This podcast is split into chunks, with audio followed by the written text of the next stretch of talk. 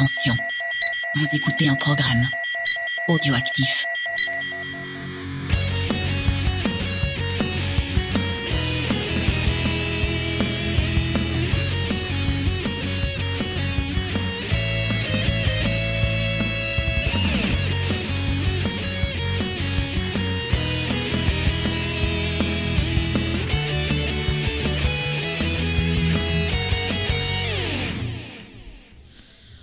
Bonjour à tous, chers amis fans de séries télé.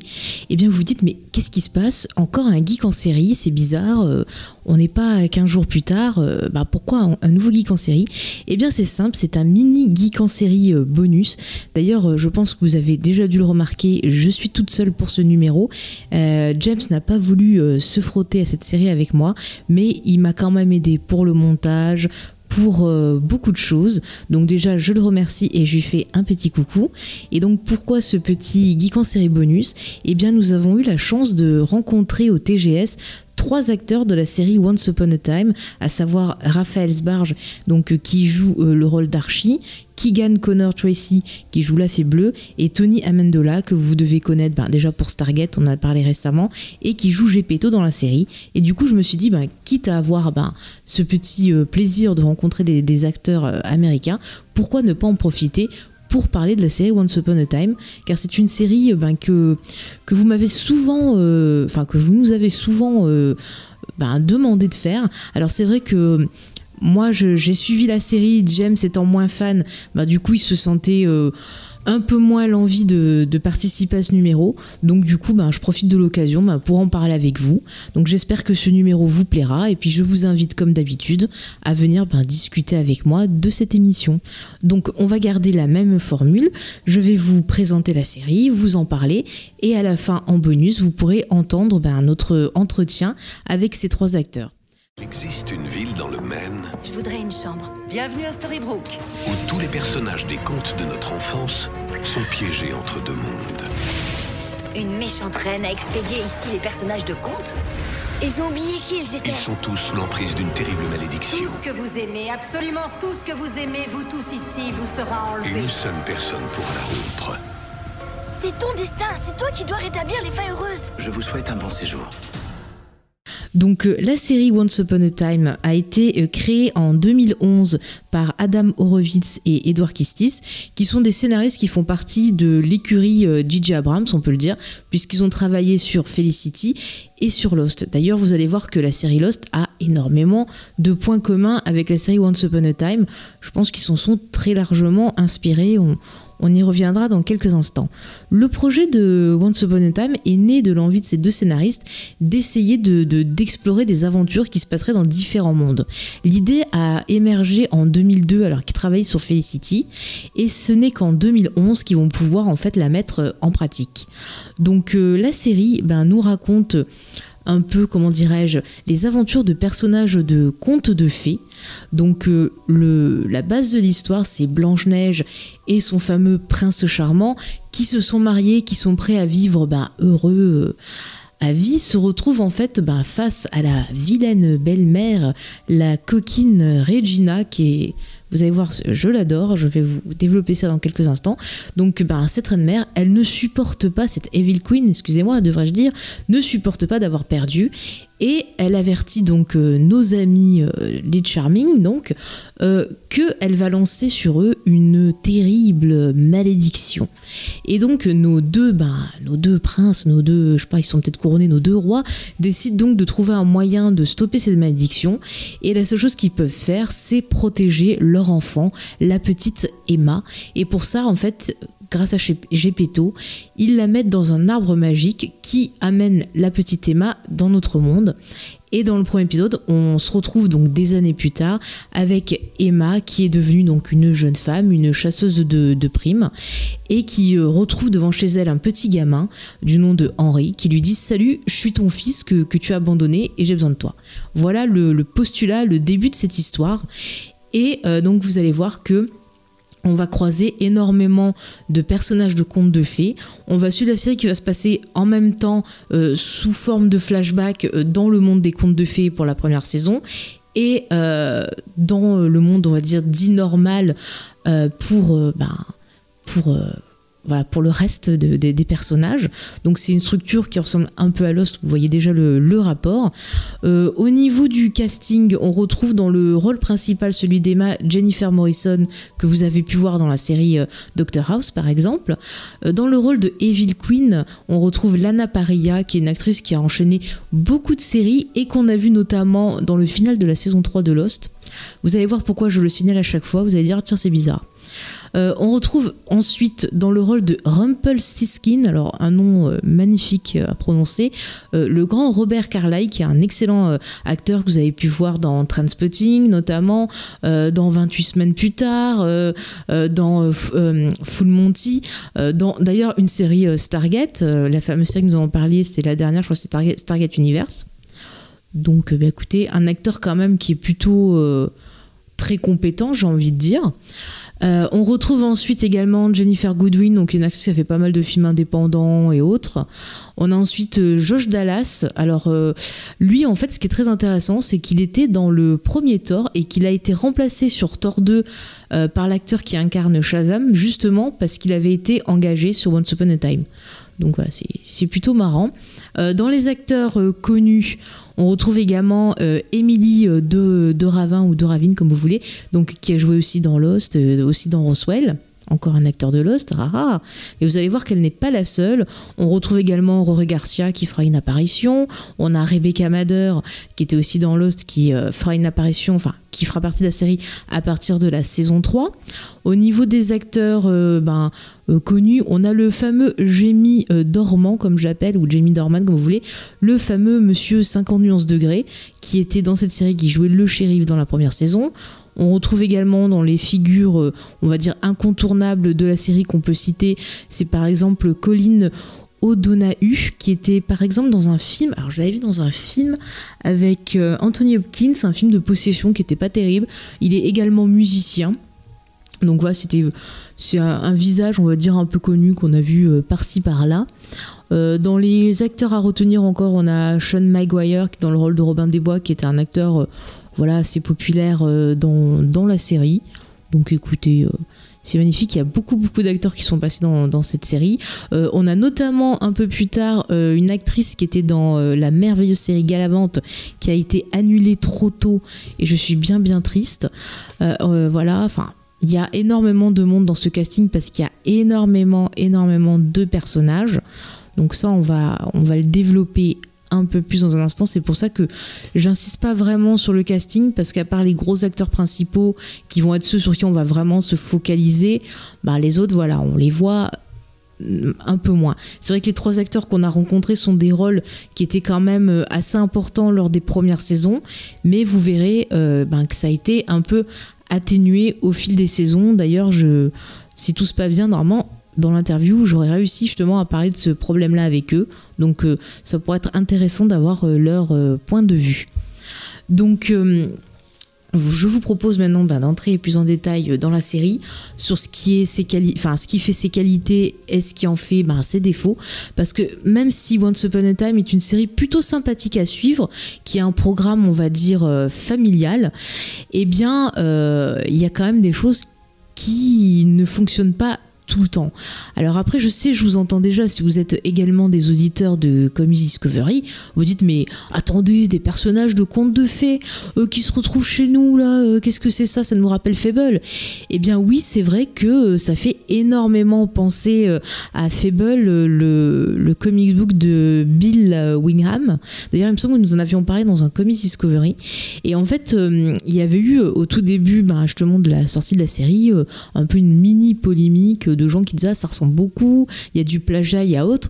Et euh, c'est vrai que les, euh, les deux showrunners ont reconnu avoir lu du comics, mais clairement quand on regarde la série, euh, c'est pas du tout pareil. Je veux dire, Once Upon a Time joue sur vraiment le côté très familial, très Disney, alors que ben, Fable c'est quand même beaucoup plus adulte, beaucoup plus sanglant.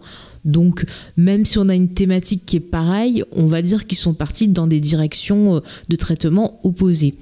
Euh, par contre, donc euh, ouais, au niveau de la série, je vous ai expliqué que elle était construite un peu, surtout sur les premières saisons, je trouve, sur un peu le, schéma de, de Lost, c'est-à-dire qu'on va avoir un épisode centré sur un personnage Et on va suivre le personnage à la fois dans sa vie de personnage de conte de fées, donc dans le, la forêt enchantée, et euh, dans sa vie, eh bien dans euh, la ville de Storybrooke, qui est le nom de la ville en fait euh, maudite dans laquelle nos personnages se retrouvent enfermés.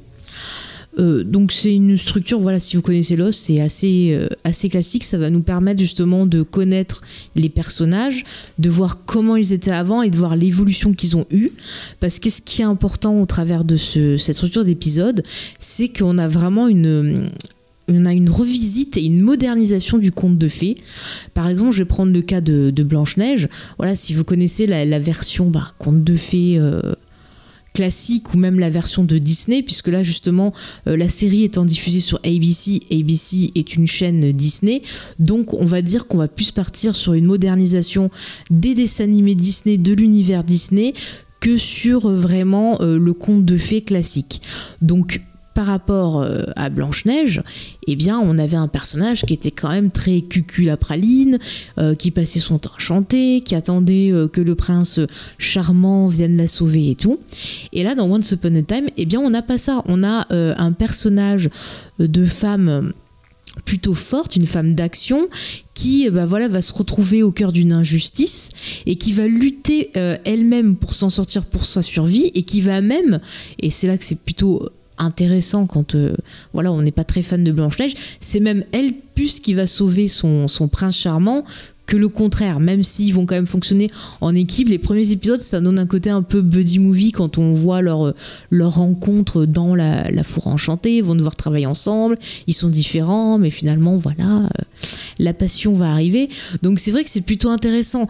Euh, un personnage qui est vraiment voilà le personnage phare de la série, qui va avoir vraiment euh, une très belle évolution et qui est un peu le, chouchou bah, voilà, de, de, de des fans, c'est quand même le personnage interprété par euh, Lana Parilla, donc Regina alias Evil Queen, qui est euh, bah, au départ une figure de, méchante.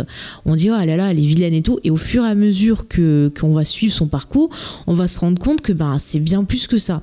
Ça, on en reparlera un peu plus tard quand on va parler des thématiques plus profondes de la série. Mais c'est vrai que on a le fait qu'on a un nouveau regard sur des méchants euh, emblématiques, eh bien c'est plutôt pas mal parce que ça permet de leur donner plus de profondeur et de montrer que parfois, eh bien, euh, on, est, on devient méchant euh, avec les autres parce qu'on souffre soi-même. Et ça, ça fait partie un peu des, messages que va nous, délivrer la série. Parce que vous verrez que c'est une série qui est assez positive, qui est assez sur euh, la famille, sur l'espoir, sur voilà, il y a toujours un moyen de s'en sortir. Si on se serre les coudes, on va bien, c'est-à-dire qu'on va retrouver des messages classiques de Disney, mais vraiment mis un peu au goût du jour en mettant euh, en avant bah, le, fait que ben c'est pas comme avant où euh, il faut qu'on attende que quelqu'un vienne nous sauver ou autre. La solution, bah, elle peut venir de nous. Si on garde espoir, si on fait tout pour s'en sortir, on va y arriver. Ça, on va y rentrer un peu plus tard euh, dans, dans la partie thématique. Mais bon, voilà, c'est une série qui essaye quand même d'être positive et euh, bah, d'apporter un petit nouveau, un petit renouveau sur bah, ces personnages de, contes de fées. Euh, voilà, donc on a une nouvelle interprétation de Belle, La Belle et la Bête, qui va être plus une histoire toxique sur la dépendance, euh, la dépendance par exemple de, de l'homme face là dans la série c'est la magie qui est montrée un peu comme une espèce de drogue. Et on a aussi bah, la dépendance euh, à une personne qu'on aime et une espèce de relation toxique. Donc c'est plutôt intéressant. Cependant euh, ce qui est très dommage c'est que la série au fur et à mesure va compter euh, de plus en plus de persos et on va en rajouter d'autres pour pour faire un petit effet de, mode. Euh, par exemple, voilà, quand il y a un grand classique, un nouveau film Disney euh, qui fait un succès, bon ben voilà, les, les showrunners vont essayer de forcer euh, à coups de poing pour rentrer les personnages dans la série. Et finalement, ça va donner un petit déséquilibre, c'est-à-dire qu'on va avoir des personnages qui pourraient être intéressants, comme par exemple, ben, je pense au, Chaperon Rouge, ou même parmi les, acteurs qu'on a rencontrés, que ce soit ben, Gepetto, La Fée Bleue, ou encore ben, justement Jimmy Cricket on pourrait développer des histoires très intéressantes autour de ces personnages, mais au final, eh ben, ils vont se retrouver euh, mis de côté pour se concentrer sur les personnages principaux, qui sont ceux que je citais au début, avec eh ben, parfois une histoire qui va tourner en boucle. Je trouve qu'un des gâchis les plus euh, marquants pour moi de la série est le personnage euh, interprété par Robert Carlyle, donc qui est Rumpelstiltskin, comme je l'ai dit, alias Monsieur Gold, et qui est un personnage voilà, qui est assez intéressant, qui a une histoire qui va être un peu touchante. Et puis en même temps voilà comme je l'ai dit il va avoir cette euh, dépendance à la magie qui va gravement nuire euh, bah, à sa vie à sa relation avec sa famille à sa relation euh, avec lui-même. Enfin voilà à beaucoup de choses. Et on aurait pu explorer et lui proposer pas mal de, chemins différents qui auraient pu être intéressants par rapport bah, à la psychologie de personnage et son parcours. Mais au final ils vont se contenter de le faire tourner en boucle, c'est-à-dire il va passer de méchant gentil, méchant gentil, euh, au bout d'un moment euh, ça devient assez euh, lassant. D'ailleurs, justement, il y a vraiment un, paroxysme qui a été atteint dans la série au moment des saisons, surtout 5 et 6. C'est là où j'ai eu beaucoup de mal, où vraiment on a eu cette overdose de personnages avec des intrigues, mais vraiment de plus en plus euh, illogique, euh, pas super bien développé. D'ailleurs, je crois que c'est à peu près à ce moment-là qu'on a eu des scénaristes qui venaient de Pretty Little Liar. Donc voilà, je fais un petit coucou d'ailleurs au fameux 610, vous comprendrez pourquoi. Mais ce problème de Pretty Little Liar et ses scénaristes, euh, j'en ai parlé plein de fois, ça allait pas. Et on retrouve justement les problèmes qu'il y avait dans cette série. On va les retrouver dans Once Upon a Time, c'est-à-dire des, des éléments qui ne s'imbriquent pas de façon logique. On va avoir des mystères mis en place. les indices vont nous suggérer quelque chose et la résolution va être vraiment un truc euh, tout autre. Après, on a des personnages qui sont introduits euh, qui pourraient avoir une histoire intéressante et qui au final bah, ne sont pas du tout exploités. Ils sont vraiment juste là pour euh, le côté un peu Easter, Easter egg.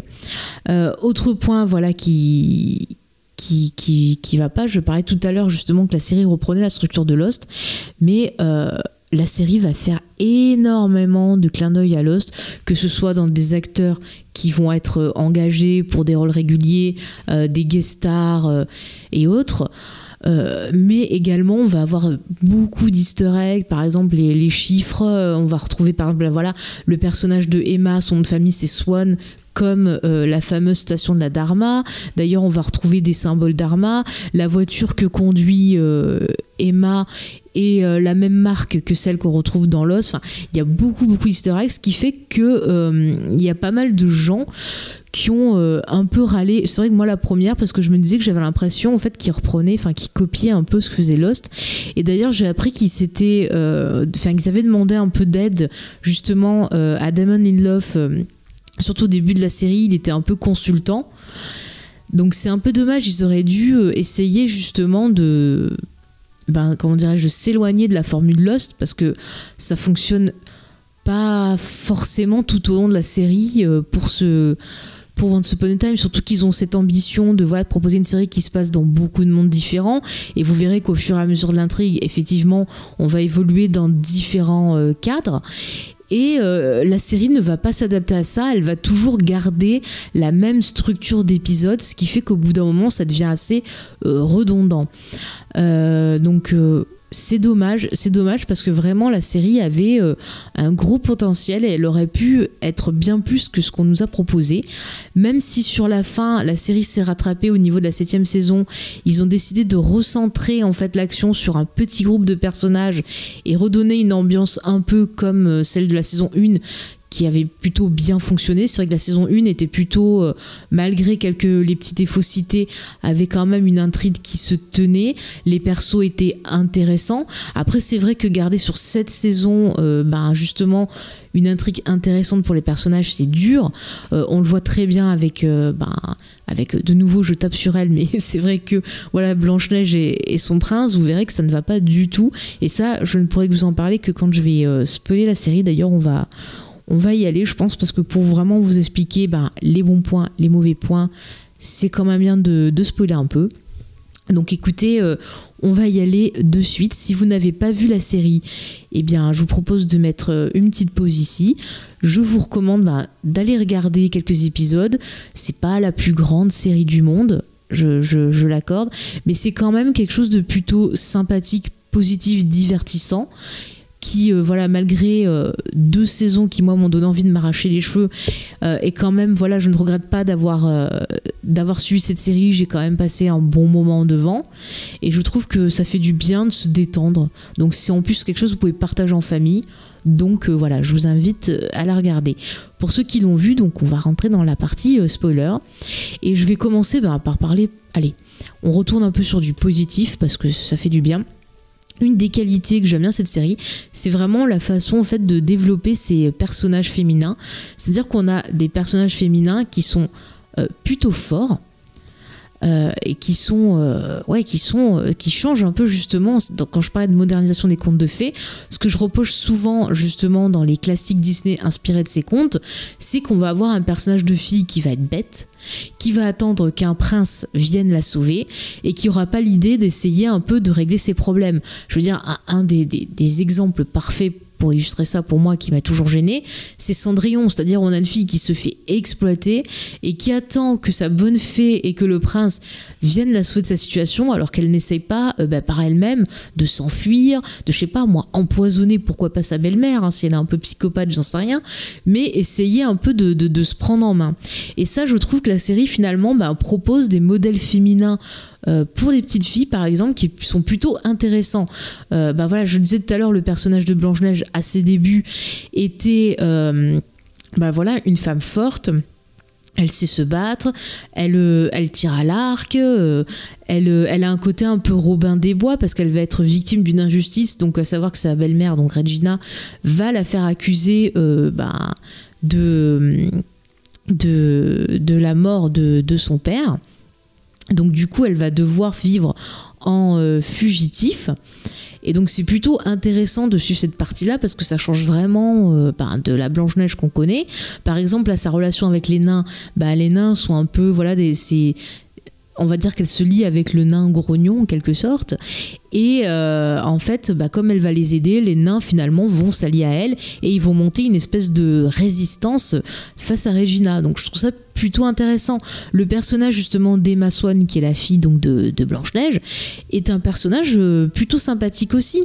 Et je trouve que ça permet de, d'explorer euh, bah, une voie plutôt intéressante. C'est-à-dire que c'est un personnage ben, qui commence en étant bah, très très triste. Elle n'a pas de famille, elle a été abandonnée.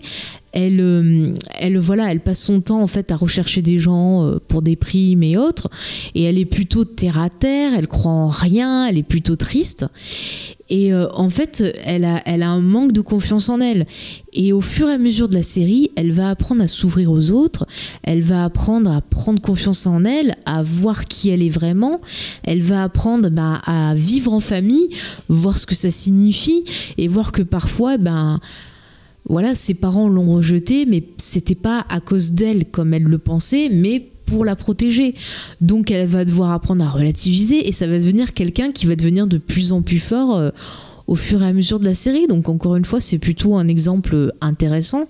Après, bon bah le, le problème c'est qu'elle va se faire manger en quelque sorte par le personnage de, de la Evil Queen de, de Regina qui jouée par Alana Paria, que, que j'ai beaucoup apprécié dans, dans le rôle, où vraiment là, on, part, euh, c'est un voyage initiatique qui est plutôt intéressant. On part justement d'un personnage bah, qui était vilain. Alors au début, on la voit comme une caricature, voilà, la Evil Queen, euh, comme dans le dessin animé de, de Blanche-Neige, mais au fur et à mesure, on va voir que eh bien, elle est devenue méchante parce que c'était quelqu'un qui souffrait.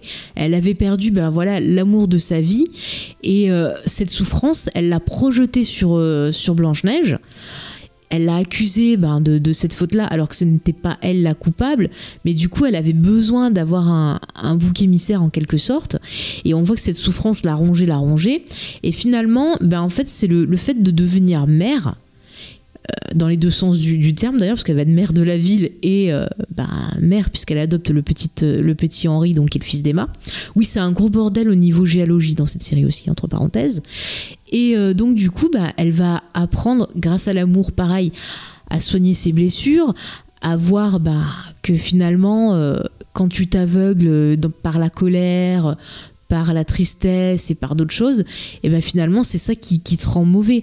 T'es pas forcément mauvais par nature, c'est la vie et les choix que tu vas faire à certains moments qui font que tu vas devenir comme ça. Et au fur et à mesure de la série, eh bien elle va devenir une héroïne.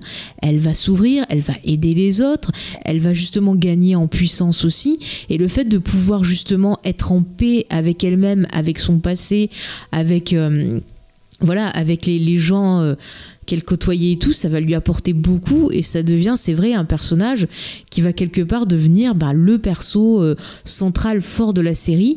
Et d'ailleurs, euh, l'histoire bah, se conclut sur son, parcours initiatique à elle, puisque euh, l'histoire d'Emma va se finir dans la saison 6 et la saison 7, on aura justement la fin de l'histoire de Regina, c'est-à-dire qu'à un moment, elle va se dire, ben voilà, moi aussi je mérite d'avoir mon, happy ending.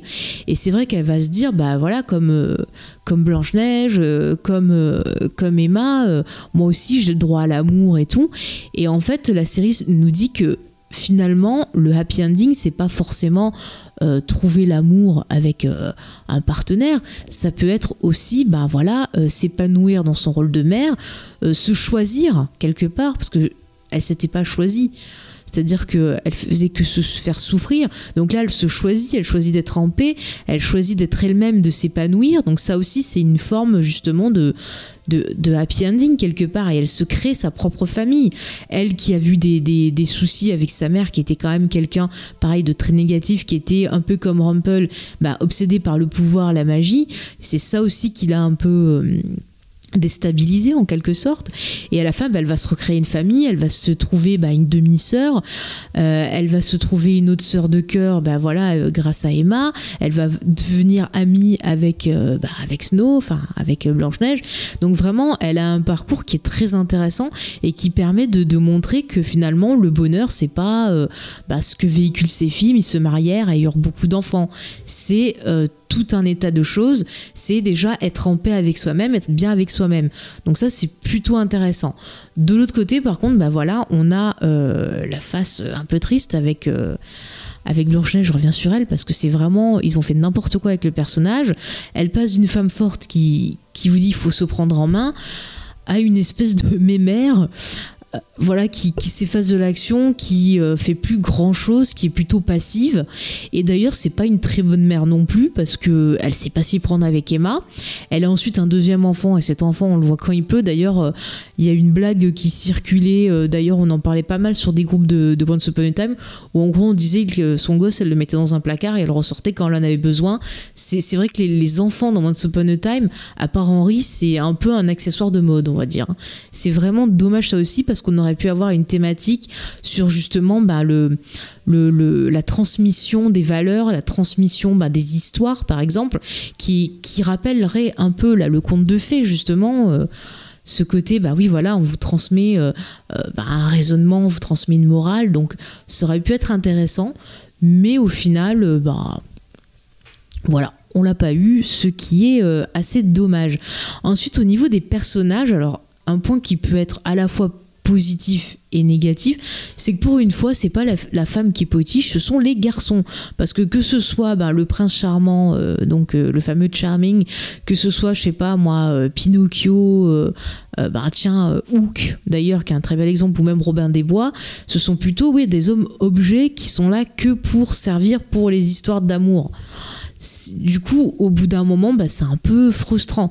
Parfois, ils vont avoir des arcs un peu intéressant. Euh, par exemple, je pense à l'arc sur euh, justement dans la saison 3 avec Peter Pan, qui là d'ailleurs est une très bonne euh, réinterprétation, réinterprétation de Peter Pan, je trouve, parce que là, Peter Pan apparaît comme un espèce de, de croque-mitaine, c'est-à-dire il est mauvais, c'est lui qui enlève les enfants, qui les manipule, et c'est vrai que ça permet d'apporter un peu une autre vision de l'histoire de Peter Pan, qui est plutôt pas inintéressante et qui pour le coup se rapprocherait un peu plus je pense euh, des livres. Donc euh, je vous recommande cette, euh, cet arc là de, la série donc de, le, premier arc de la saison 3 qui est plutôt intéressant. Mais à part ça voilà au niveau des, hommes ben, ça tourne un petit peu en boucle et finalement final finalement, bah, on s'en lasse vite et euh, on se rend compte que c'est pas du tout ça euh, le, point important de la série. C'est vraiment, je pense que ce qu'il faut retenir au niveau des messages de la série, ça va être euh, la famille qui peut être une famille de sang, mais qui peut être aussi la famille qu'on se choisit, qu'on se construit. Après, ça va être bah, l'acceptation de soi-même, l'affirmation de soi, que ce soit bah, sur les hommes, sur, euh, sur les autres, mais prendre confiance en soi, c'est important, ça donne du pouvoir. Ça, c'est très intéressant. Et d'ailleurs, si on regarde bien au niveau de la magie, les persos féminins vont mieux la maîtriser que les hommes. Pourquoi? Parce que les hommes, quelque part, euh, déjà qui sont présentés comme des, euh, des potiches, ils sont présentés comme facilement corruptibles, je trouve, dans la série. Parce que c'est souvent eux qui vont céder au côté un peu maléfique. Donc c'est vrai que c'est un peu intéressant. Pour une fois que c'est pas la femme qu'on montre comme ça, le côté un peu Ève, le jardin d'Éden, là c'est plutôt inversé. Donc ça c'est aussi un bon point de la série.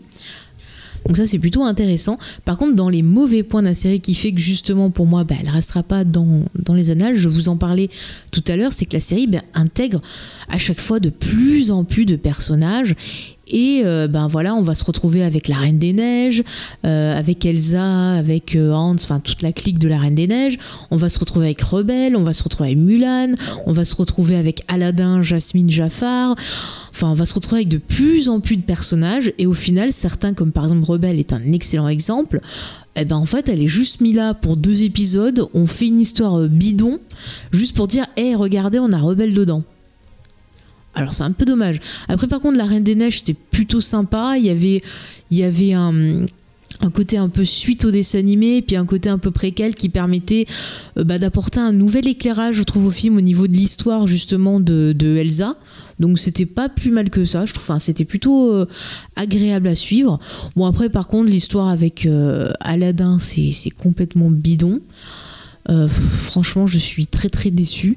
On avait déjà eu un aperçu de Jafar dans la série dérivée de Once Upon a Time qui était Once Upon a Time in Wonderland. Et déjà dans cette série, justement, Jafar a été joué par Navin Andrews, encore un acteur de Lost, youpi. Euh, voilà, qui avait un, look un peu à la Prince d'ailleurs, ça fonctionnait pas du tout. Et euh, dans la série, ils ont pris un autre acteur qui est un acteur que vous pouvez voir, il me semble, dans. Euh, dans les Resident Evil, il faisait aussi le rôle de Zonko dans euh, Charmed. Voilà, si, pour ceux qui, se rappellent. J'ai plus son nom en tête là sous les yeux, les enfants. Mais bon, je pense que vous pouvez le retrouver euh, facilement.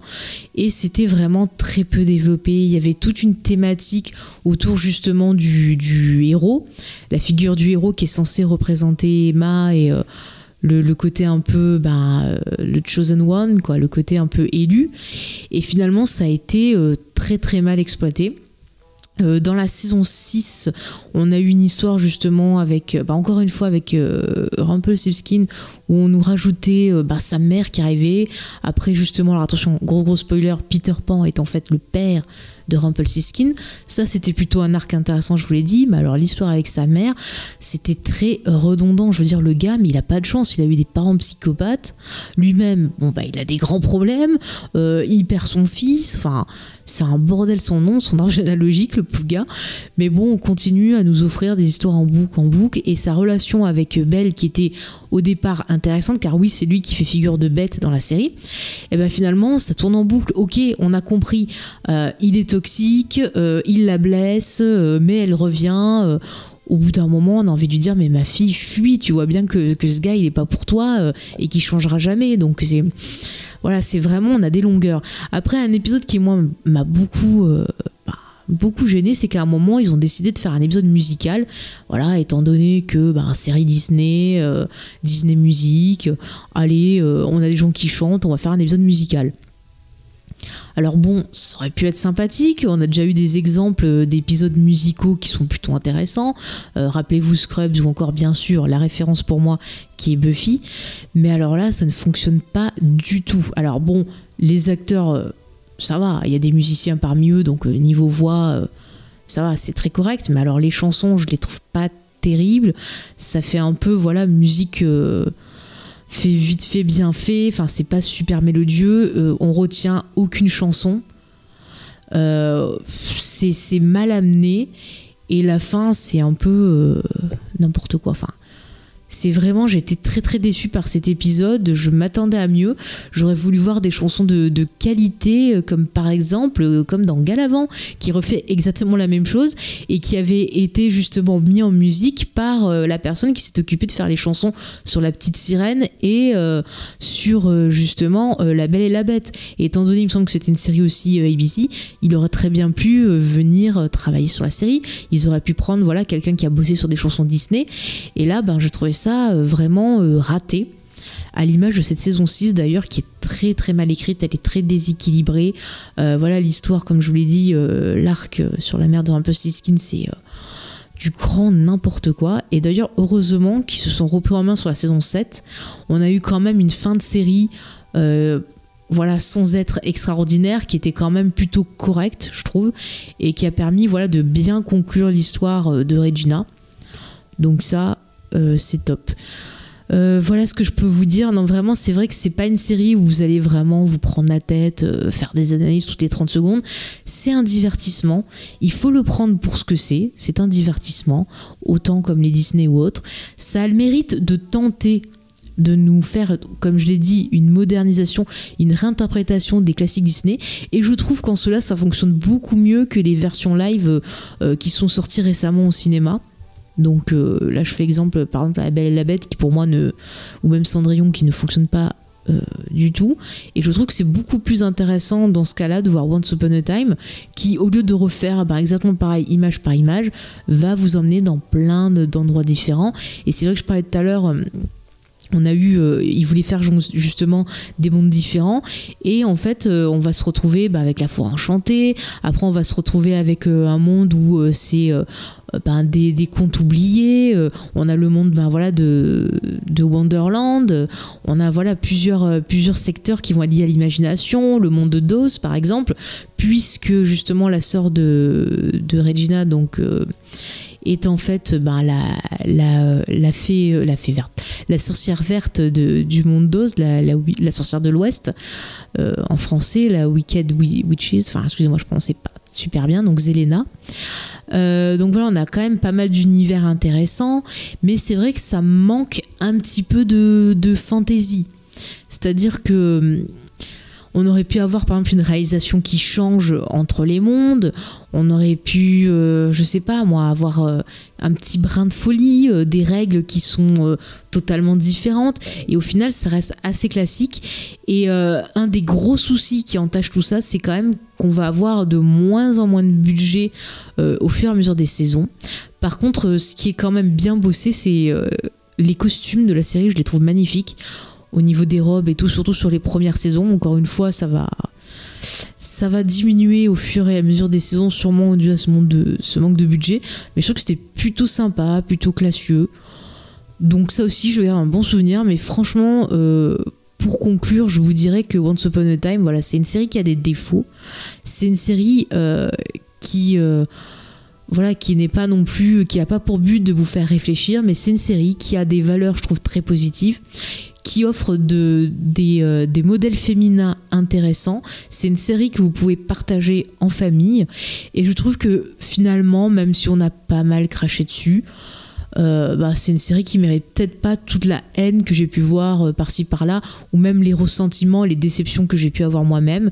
Au final, j'en garde quand même avec le recul un bon souvenir, et je sais qu'elle a quand même une communauté de, de, fans qui est plutôt active et qui est plutôt très passionnée euh, par cette série. On peut le voir dans les conventions ou autres. Donc moi je vous dirais, si vous avez envie un peu de vous vider la tête, de vous changer les idées, eh bien de tenter cette série et euh, pourquoi pas ben, de venir en discuter euh, avec moi sur les réseaux sociaux. Euh, puisqu'on arrive à la fin de l'émission, j'en profite. Vous voyez, c'est vraiment un mini geek en série. Hein. C'est pas tout développé. Donc si vous voulez en discuter euh, avec moi ben, sur les réseaux sociaux, vous pouvez aller sur euh, le Facebook et le Twitter, vous pouvez aller sur les pages James et Faye. Sinon, si vous voulez euh, le compte précis de Geek en série, sur Facebook c'est Geek en série le podcast, important. sur Twitter c'est Geek en série-du bas RCM. Sinon, vous avez toujours notre Discord qui est, disponible. D'ailleurs, ça, ça fait plaisir, vous êtes vraiment de plus en plus nombreux et je vous remercie jamais assez pour ça. Et puis vous avez aussi notre site internet jamesfay.com .fr où pareil vous pouvez commenter bah, les, différents articles, les différentes émissions. Vous pouvez retrouver tout ce qu'on fait, que ce soit bah, Comics Discovery, que ce soit euh, Ciné Blabla ou euh, bah, nos autres petites émissions euh, sur lesquelles on travaille.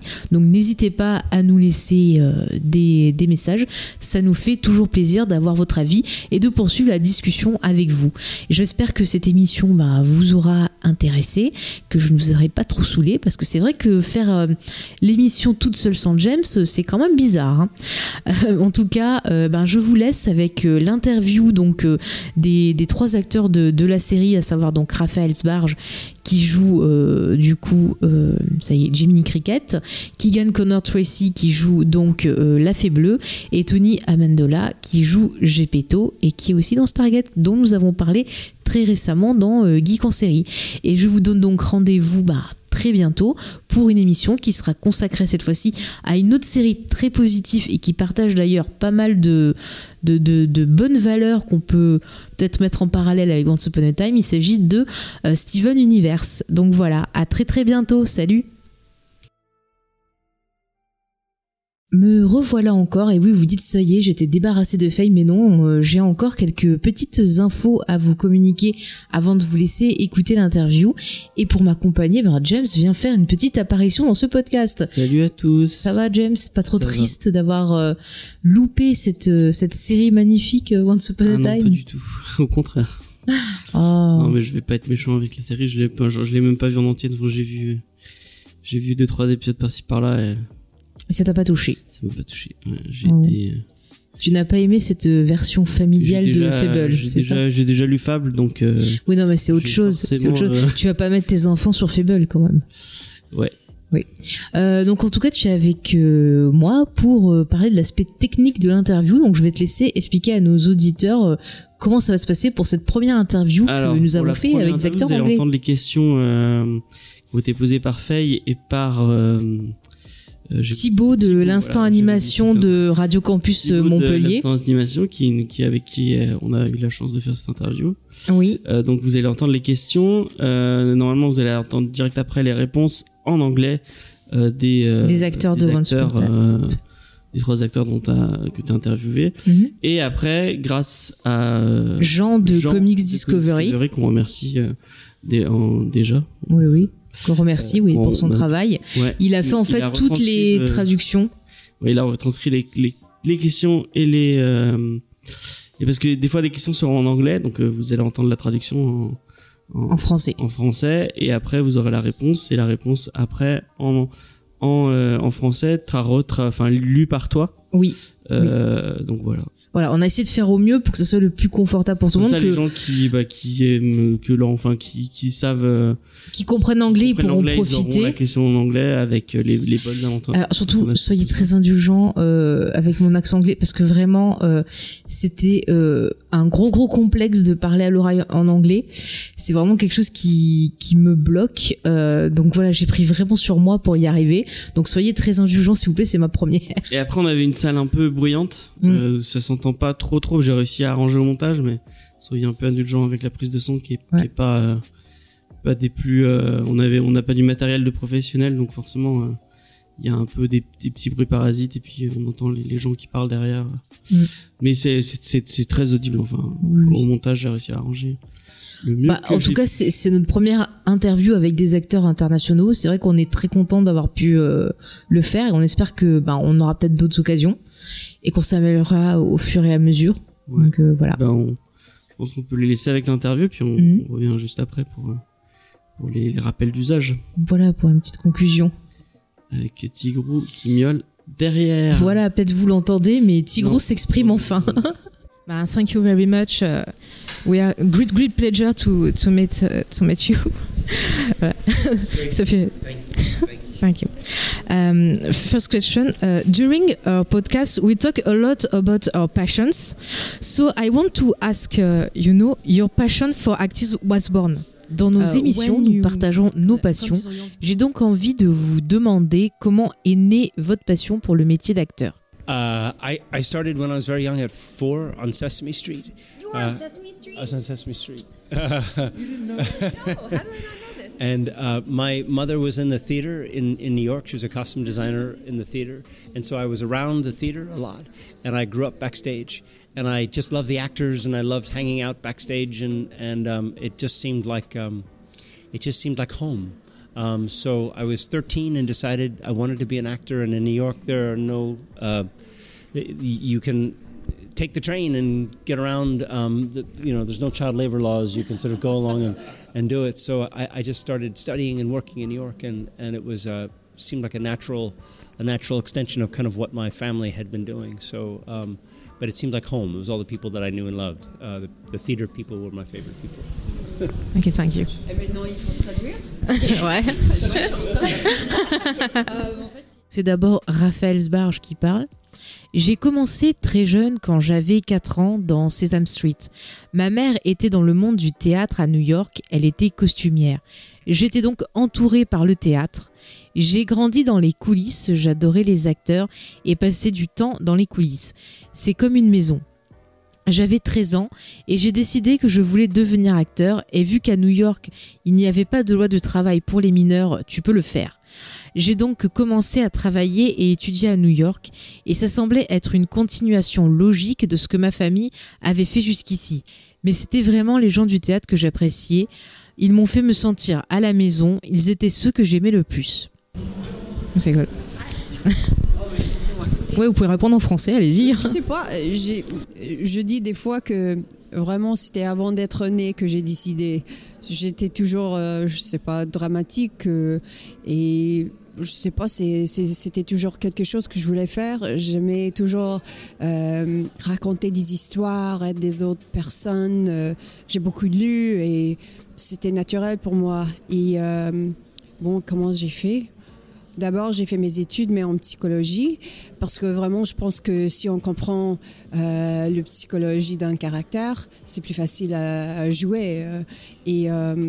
J'ai bah, d'abord, j'ai habité euh, en France, je fais tous les mes voyages et tout ça, et après ça, j'ai déménagé à Vancouver et j'ai commencé à faire des castings et tout ça. Et ben voilà. C'est une bonne réponse. C'est- C'est moins romantique que Raphaël. Non, mais c'est bien aussi.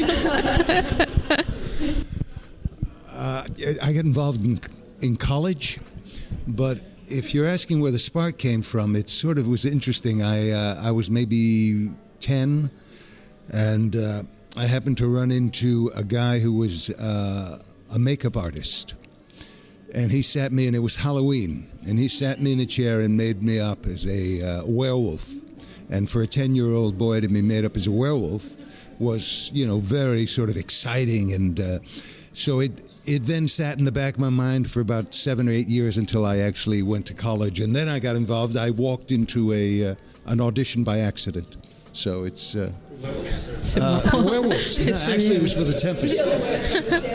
it, it was for the Tempest, and I still remember the first line I ever said on stage. My first line was, "All is lost to prayers to prayers."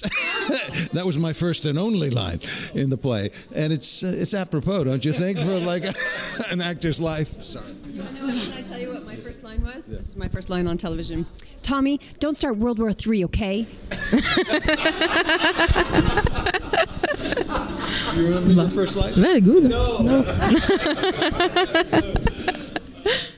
J'ai commencé à l'université, mais si on cherche quand est apparue l'étincelle, c'est un peu plus intéressant. Je devais avoir 10 ans quand j'ai rencontré un gars qui était maquilleur. C'était à Halloween et il m'a déguisé en loup-garou. Vous pouvez imaginer, pour un garçon de 10 ans, se retrouver en loup-garou était plutôt excitant. C'est resté dans un coin de ma tête pendant quelques années et c'est seulement à l'université que je m'y suis mis. Je me suis retrouvée à une audition par accident pour la tempête et je me souviens encore de la première réplique que j'ai déclarée sur scène. Tout est perdu, prions, prions. C'était ma première et mon unique réplique dans la pièce et c'était plutôt pertinent pour la vie d'un acteur, non? Euh, je voulais savoir comment tous les trois, enfin, quels souvenirs vous gardez de Once Upon a Time, de la série, quel moment vous avez aimé, et aussi, un peu comment vous êtes retrouvés sur cette série, cha- chacun, parce que vous jouez des, des rôles tout à fait différents. On a Jimmy Cri- Cricket, on a enfin, on a hum, The, the Blue Fairy, and euh, Geppetto, et c'est the, the role is interesting. Donc, euh, what? Uh, oh, I don't even know if I can say this in French. Hmm. Ok. Je vais essayer. Euh, je, non. Can I just say? Je viens d'avoir un bébé. Elle avait que trois mois. Et donc, comment dit-on? Je, je lui était. Et donc, j'étais à, je sais pas, 30 mètres euh, en l'air. Et no, I can't say it in French. I don't know how to say it in French. I started leaking in my costume. And I was way up, you know? And I was like, hello? Excuse, excuse me? You know, the people are like this big down there. Can somebody get my breast pump? Good luck. Good luck translating that. I don't know how you translate that. And so they had to send the Teamster to my house at three o'clock in the morning. And then they, drive back and they bring me down, and I go, put me back up. Thank you. So that's my uh, introduction to Once Upon a Time. Je venais d'avoir un enfant, elle avait trois mois, je l'allaitais. Et pour une scène, j'étais suspendue 30 mètres en l'air et d'un coup j'ai eu une montée de lait. J'appelais à l'aide, donc quelqu'un peut aller chercher mon tire-lait, bon courage pour traduire ça. Donc ils ont dû envoyer quelqu'un chez moi à 3h du matin, ils finissent par revenir, ils me font descendre, je fais mon affaire, on me remonte, voilà mon arrivée dans Once Upon a Time. Uh, experiences in terms of scenes and in terms of getting to work. Raphael is an old friend and meeting new people, and of course the locations were great. But the strangest thing to me was I did the audition, and I got the job, and I flew up to Vancouver, and I had worked in Vancouver a bunch on Stargate, SG One. And I said, "Well, where is it shooting?" And they said, "Oh, Bridge Studio." Well, Stargate shot at Bridge Studio. I said, "Oh, that's that'll be fun. I know my way around." And then when we arrived, it was on the same soundstage, and then it was in the same offices, and so it was so so odd because I was looking at people, imagining.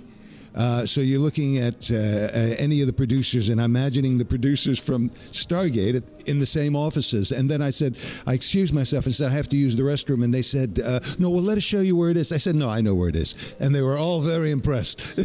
they thought I was, uh, you know, a, a psychotic, or not psychotic, a, what's the word? Psychic.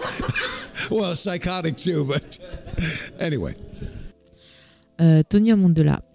Il y a eu tellement d'expériences merveilleuses, que ce soit des scènes, que ce soit le fait de travailler avec Raphaël, qui est un vieil ami, de rencontrer de nouvelles personnes, mais aussi évidemment les endroits où nous filmions. Mais le plus étrange pour moi fut euh, quand, après avoir passé l'audition et obtenu le rôle, je pris l'avion pour Vancouver. J'ai déjà tourné à Vancouver pour Stargate SG1, et quand j'ai demandé où se déroulait le tournage, on m'a répondu à Bright Studio, là où il tournait Stargate SG1. Et je me suis dit que ce serait amusant puisque je connaissais les lieux. Et quand nous sommes arrivés, c'était le même plateau, les mêmes bureaux. Et c'était tellement étrange. Je regardais les gens en pensant au producteur de Stargate qui était dans ces bureaux. Et puis quand j'ai dit que je devais aller aux toilettes, on a voulu m'indiquer où c'était. Mais je leur ai répondu que je savais où c'était. Ils étaient tous très impressionnés. Ils pensaient tous que j'étais un fou. Non, un médium ou peut-être fou aussi. Um, so I went an audition for this as well. We didn't know what it was, but I I had um, I was so confused because they had said, well, they they're auditioning for Jiminy Cricket, and I said, well, do they want to? What do they want? Do they want a voice match, or they want? Uh, do they want?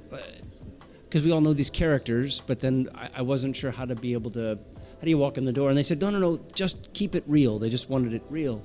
And, and, and ultimately, that is kind of the hallmark of the actors that they hired and what they brought to it was just a sense of you, you knew them by their names, but there was something very real about the actors' portrayal of it. And that's what worked. There were so many wonderful actors on the show, uh, such uh, solid, wonderful substantial actors on the show. Um, one of the funny stories that I remember uh, was we were doing something in the little town um, um, and uh, there was a moment where. Oh yes, I'm sorry. There was a moment where uh, we. uh, I was with Pongo. walking across the street. Were you there that day? and um, you know, we shot it from various angles. Um, uh, Jennifer was coming down the street and said hi, and Tony said hi, and, and Beverly said hi, and, and I and I'm walking across the street with my dog uh, Pongo, and and so finally we get onto my coverage, and uh, meaning they're shooting my direction, and I. Uh, it's my close up, and we go across the street, and we've done it now 30 times. Hi, and suddenly Pongo has to go. and there's a giant crowd because there's everyone assembles to sort of watch us film in Storybrooke, and it was a uh, poop on cue. I don't know. kind of sort of stopped the show, right? Lamel, right. It's funny moments. J'ai passé une audition pour la série aussi, mais je ne savais pas euh, pourquoi c'était. J'étais très confus puisqu'on m'avait dit que c'était pour le rôle de Jimmy Cricket, mais je ne savais pas ce qu'il voulait. Est-ce qu'il cherchait quelqu'un pour faire un doublage? On connaît tous ces personnages et je n'étais pas sûre de la manière de jouer, mais ils m'ont dit soit naturel. Ils voulaient que ce soit naturel. C'est ce qu'ils cherchaient avant tout parmi tous les acteurs qui ont auditionné. C'était qu'il soit le plus naturel possible. Tant de très bons acteurs dans cette série. Une anecdote dont je me souviens est quand nous faisions une scène dans la petite ville de Storybrooke et il y avait une scène où j'étais avec Pongo, nous traversions la rue. La scène est filmée avec plusieurs angles différents. Jennifer traversait la rue et nous saluait. Tony répondait, Beverly aussi. Euh, et je traverse la rue avec mon chien Pongo. Et au moment où je suis filmée, c'est un gros plan. Après avoir traversé la route une trentaine de fois, Pongo doit faire ses besoins. Il y avait toute une foule venue nous observer en train de filmer et on a eu droit à une crotte sur demande. On a dû faire une pause. Beautiful. euh, J'ai une question pour euh, vous, Kigan. Alors, je vais la poser en français puisque je profite que vous parlez. Euh, Qu'est-ce que vous pensez de la place des femmes dans Once Upon a Time et la façon dont euh, ben, les personnages féminins sont traités? Est-ce que vous trouvez qu'il y a eu quand même une belle modernisation justement des contes de fées?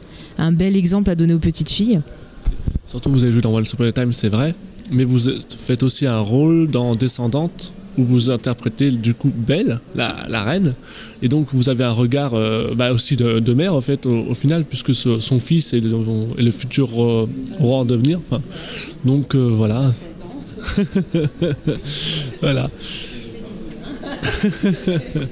c'est ça. Donc du coup, qu'est-ce que vous pensez de cette représentation de la femme dans les contes de fées, notamment modernisés peut-être Surtout dans, dans, Once Upon a Time, justement, on a beaucoup de personnages féminins forts. Donc je voulais avoir un peu votre avis en tant qu'actrice et euh, votre ressenti. Bah, c'est toujours. Euh, bah, ça devient de plus en plus mieux, je dirais. Pour moi, les contes faits, c'est un peu dangereux parce que c'est toujours la. Comment dit-on True love et tout ça. Moi, j'ai un petit peu peur, j'ai deux, deux filles, de, de dire que l'amour, c'est un coup comme ça. Qu'il y a qu'un vrai amour et c'est lui et tout ça, je crois que ça ne sert pas les, les jeunes, de mon avis. Euh, J'ai un petit peu peur de ça. Mais en même temps, par exemple, euh, sur euh, Il était une fois, on avait des, des, des femmes très fortes comme Jack and the Beanstalk. Elle était une, une, femme au lieu d'un mec. Est fort, elle se bat. On avait Moulin, on avait. Euh, bah, Snow. Euh, qui... Snow, Snow White. Ah oui, bien sûr. Aussi. Euh... Euh, avec ses, comment dit-on Ses arcs, arcs en français, ouais. Elle, elle se bat. Et, et ça, c'était quelque chose. Je crois que c'est le, le début des femmes qu'on connaissait avant comme oh, des princesses et tout.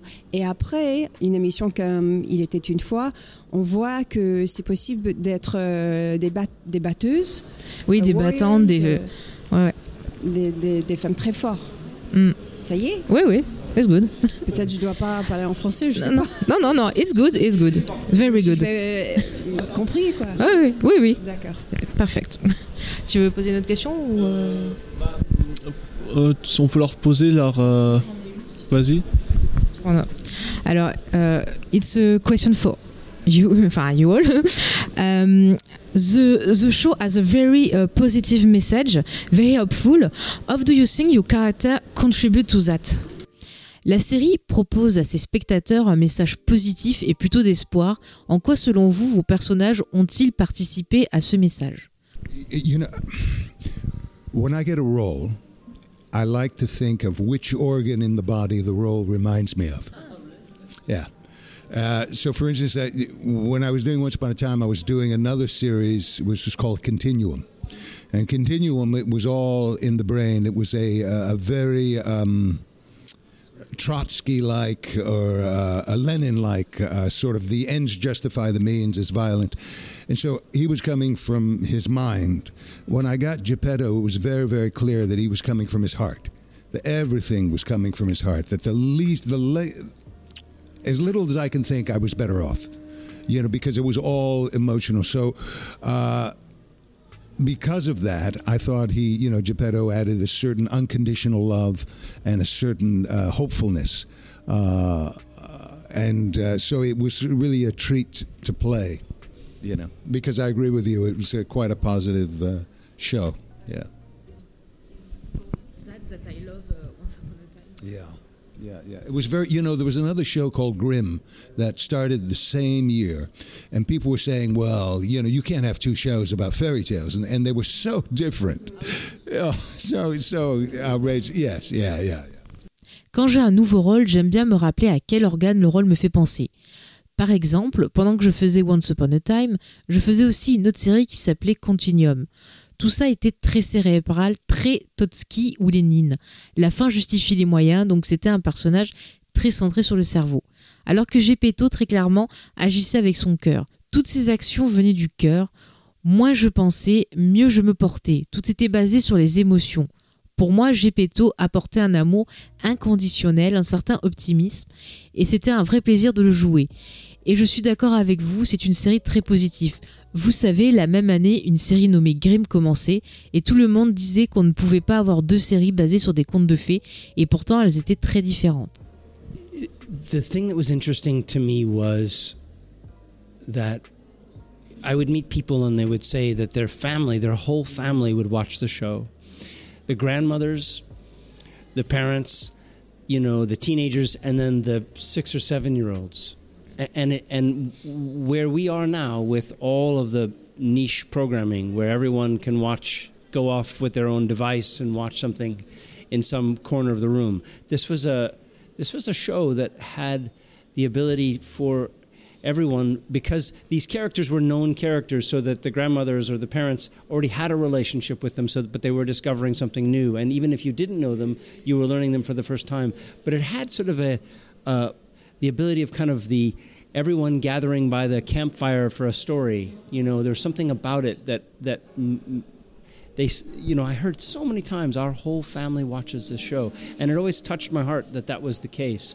There's something um, there is something innately kind of good and there's beautiful women there's chivalrous men and there's sword fights there's dragons there's um, you know treasure there's you know evil witches. I mean it, it had sort of it hit all the bells and, and there's something about a good story and about sort of the the fight of good against evil that just sort of all of us i think kind of um, found our hearts uh, connected to this these stories. And and uh, and you know we've traveled all over the world. Um, that's the other thing that's sort of fascinating to me is that sometimes American entertainment uh, as they say doesn't travel it doesn't translate um, to another country and and these stories uh, seem to have a remarkable ability to translate across cultures um, uh, all over the world and and that's again just a testament to the writers and to what they did um, and it was such a joy.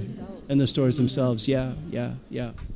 Ce qui était intéressant pour moi, c'est quand les gens me disaient que toute leur famille regardait la série. Euh, les grands-mères, les parents, les adolescents, les enfants. Et aujourd'hui, avec toutes ces séries de niche où tout le monde peut regarder une série sur son propre appareil dans un coin, c'est une série qui pouvait rassembler tout le monde puisqu'elle parle de personnages de contes de fées. Et les grands-mères, les parents ont déjà un lien avec ces personnages, mais ils découvraient quelque chose de nouveau. Et si vous ne les connaissez pas, vous appreniez à les connaître mais elle arrivait à rassembler tout le monde autour du feu pour écouter une histoire. J'ai entendu tellement de fois toute la famille regarde la série et ça me touche toujours énormément que ce soit le cas. Il y a quelque chose de beau dans cette série, il y a des femmes magnifiques, des femmes chevaleresques, des combats à l'épée, des dragons, des trésors, des sorcières maléfiques. Toutes les cases étaient cochées pour faire une bonne histoire. Et je pense qu'on s'est tous reconnus dans cette histoire de lutte entre le bien et le mal.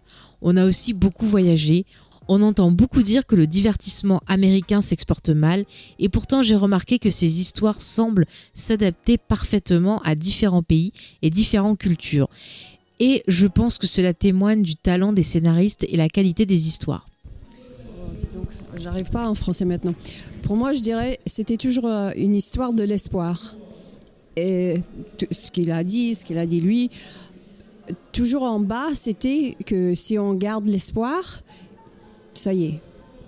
Je dirais, ça c'est le hmm, the, core, hmm, le cœur de la mission.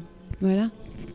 Du, du series, de, la series. Oh là là, féminin, masculin.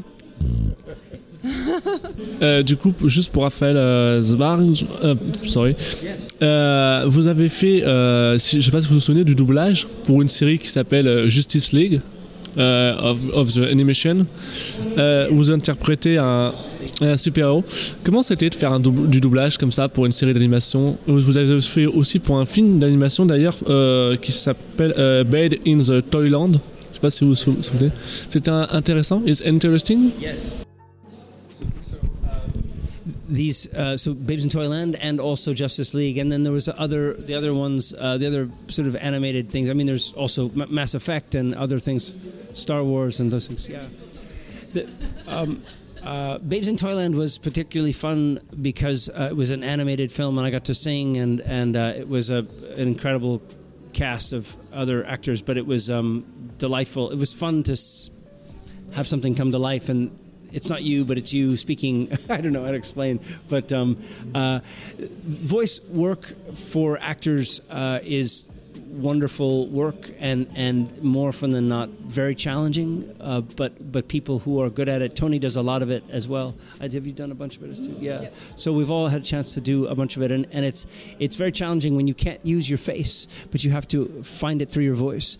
Um, and it's uh, uh, when you have a great show or a great um, piece or a, a, a really solid you know, in this case, like BioWare making this gigantic game uh, behind you, um, it, it's thrilling, absolutely thrilling to be a part of, for sure. Much. And the way that it reaches the whole world too. Yeah, and they have I- I- right. And the video games, of course, have uh, the, the the scope of the audience. They have a mass a mass effect. Once, twice, and three times. Yes, right. Yeah. sorry, I'll stop. No, yeah, please. Gonna let her answer. That's perfect. And Keegan is fired. Euh, Babe in Toyland et Justice League, mais aussi j'ai fait Mass Effect et Star Wars. Babe in Toyland était très amusant puisque c'était un film d'animation et que j'ai pu chanter et le casting était incroyable. C'était très drôle de voir quelque chose prendre vie qui est vous, mais en même temps euh, ne l'est pas vraiment. Le doublage pour un acteur est quelque chose de merveilleux, très amusant mais aussi exigeant. Pour ceux qui sont bons dans ce domaine, Tony en a fait beaucoup aussi, c'est un véritable défi quand on ne peut pas utiliser son visage et seulement se servir de la voix. Et quand on se retrouve dans un projet de grande envergure qui vous soutient, comme par exemple BioWare lorsqu'ils ont fait Mass Effect, c'est un réel plaisir de faire partie de ça. Et bien sûr, les jeux vidéo touchent un public très important, ils ont un effet de masse. Ju- Just for, you two, uh, we, uh, alors je vais essayer de dire ça bien. Uh, we make uh, a geek en série, it's uh, my show, uh, on uh, Stargate. And, um, attendez, je vais dire ça bien. Excusez-moi, c'est l'émotion. And uh, uh, we were very surprised to see that the fan was still very active and very enthusiastic uh, about the show. And your character, Bratak, is very fa- fa- favorite. Uh, so you, um, uh, je vais essayer de dire ça. Are you surprised by uh, how appreciate the Stargate uh, encore maintenant Enfin, désolé, c'est c'est le stress. Nous avons consacré un numéro de Geek en série à Stargate et nous avons eu la surprise de voir que la communauté des fans était encore très présente et enthousiaste même des années après sa fin. Votre personnage Bratak fait partie des personnages appréciés par les fans. Êtes-vous surpris de cet amour pour Stargate? Vous en parle-t-on encore? Surprise. Y- Yes, I'm very surprised and very grateful. You know, as a matter of fact, when we were walking in, I pointed out to Keegan Raphael. I said, "There's my there's my character from Stargate." There's a, a gentleman who's in full Braytech uh, garb. Yeah, he, you, you're just shocked, you know. And again, you know, Stargate was contemporary sci-fi. It wasn't dystopian. You know, it was hopeful again. It had a sense of humor. Uh, wonderful actors, wonderful people, and uh, yeah, I couldn't be more grateful.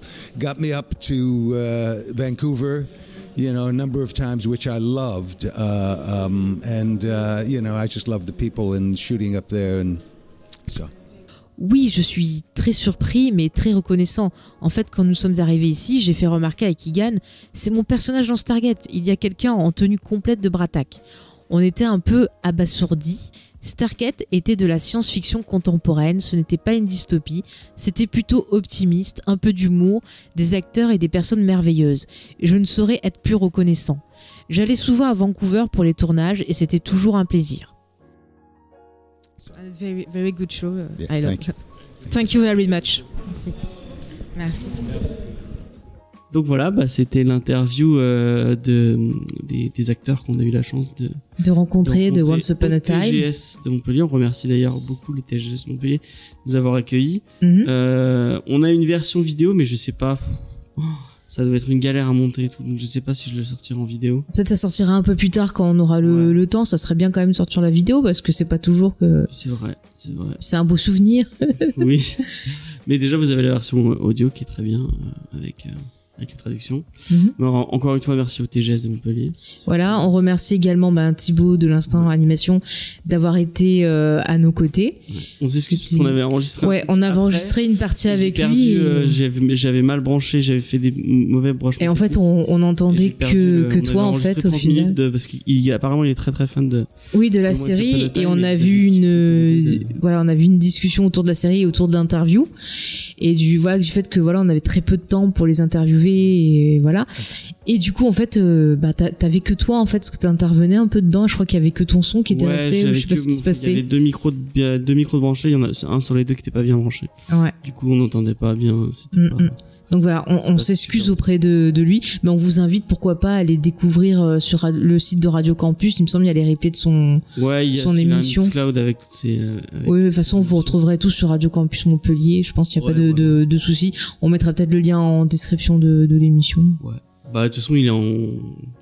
Le, le site de Radio Campus est en partenaire avec le site, donc il y a un bouton en bas. Vous pouvez Voilà, donc euh, vous pouvez retrouver site, euh, sans il y a- problème. il y a- Mm. Et peut-être on, après, on est pour euh, les coulisses, on a des mois après. Je, non, ça fait quoi?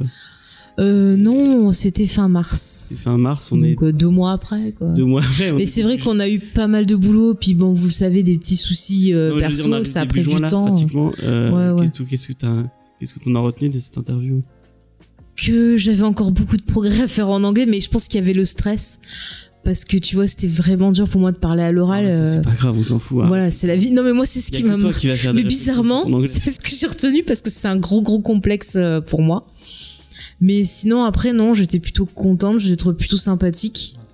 Franchement, je m'attendais à ce qu'ils nous prennent de haut et que genre, euh, tu vois, genre, Oui, ouais, c'est bon. C'était euh, super accessible. C'était super. Tu vois, j'ai- vu dans ma jeunesse euh, des, des chanteurs français, par exemple, euh, un certain, par exemple, chanteur qui jouait dans une Ah, comédie ouais. musicale avec des commandements qui était un gros connard. Donc euh, Même des vidéastes, hein, des gens. Enfin, euh, voilà, un certain, euh, vous le savez, un certain LB dont je ne citerai pas plus, qui a été un voilà, qui m'a insulté aussi. Donc je pense que c'était une bonne interview du coup. Voilà, bon, je vais pas raconter ma vie encore une fois. Non, mais je suis plutôt contente. C'est vraiment une belle expérience. Je pensais pas que ça m'arriverait un jour. et C'est vrai que euh, je suis plutôt contente. Voilà. Ok. On peut vous rappeler que vous retrouvez sur tous les réseaux sociaux, Facebook, Twitter, Instagram, euh, Geek en série, euh, euh, le podcast sur euh, Sur Facebook, euh, Geek en série. Non. Geek en série tiré du bas RCM sur Twitter. Mais sinon, vous prenez pas la tête, vous tapez James et Faye et vous retrouverez tous les le liens. web, vous Il y a tout. tous les liens qui sont dedans, donc vous embêtez pas. Je pense que c'est le plus simple, les enfants. Et puis, ben, si ça vous a plu, les petits geeks en série en solo, euh, c'est des choses qu'on peut renouveler aussi, parce que c'est vrai que des fois, il y a des séries que James va regarder, euh, que moi je vais pas regarder, qu'il a peut-être envie d'en parler, donc euh, voilà, ça Glow, peut être sympa. Oui, bah si t'as envie de parler de Glow, tu peux parler de Glow. Peut-être qu'on peut faire ça aussi sous forme de vidéo, je sais pas encore, mais on a plein plein de plein plein d'idées. Voilà. Donc on vous laisse et on espère que ça vous a plu. À très bientôt. Salut.